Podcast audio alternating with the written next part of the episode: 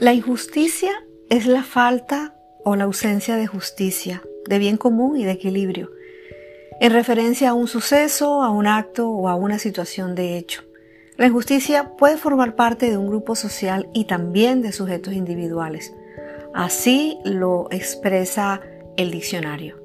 Pero la injusticia duele.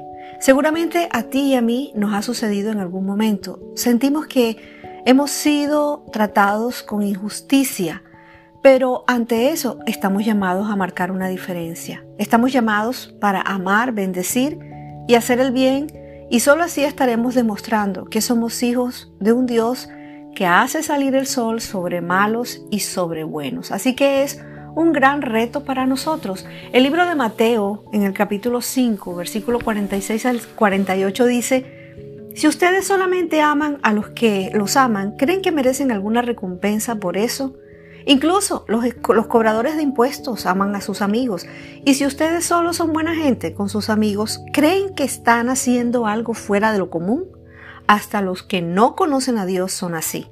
Por eso, sean ustedes perfectos así como su Padre que está en el cielo es perfecto. Nuevamente, un sacrificio de bondad y amor sin tomar en cuenta las injusticias. Y el llamado es actuar diferente, es ayudar y a servir. Y por causa de la caída del hombre, cada ser humano es injusto. Hacemos un montón de cosas incongruentes, cometemos errores, cambiamos de repente, hacemos y decimos cosas que son totalmente contradictorias. Santiago dice, porque todos ofendemos muchas veces.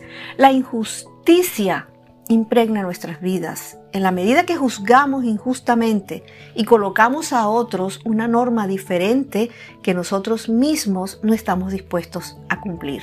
La única forma de escapar realmente de la injusticia es, en primer lugar, aceptar que Dios es perfectamente justo y los seres humanos son por naturaleza injustos, es decir, menos que perfectos, y luego aceptar la justicia de Dios.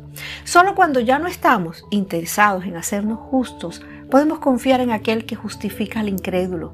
Entonces, como hijos de Dios, podemos ver claramente para luchar contra la injusticia que nos rodea con una actitud compasiva.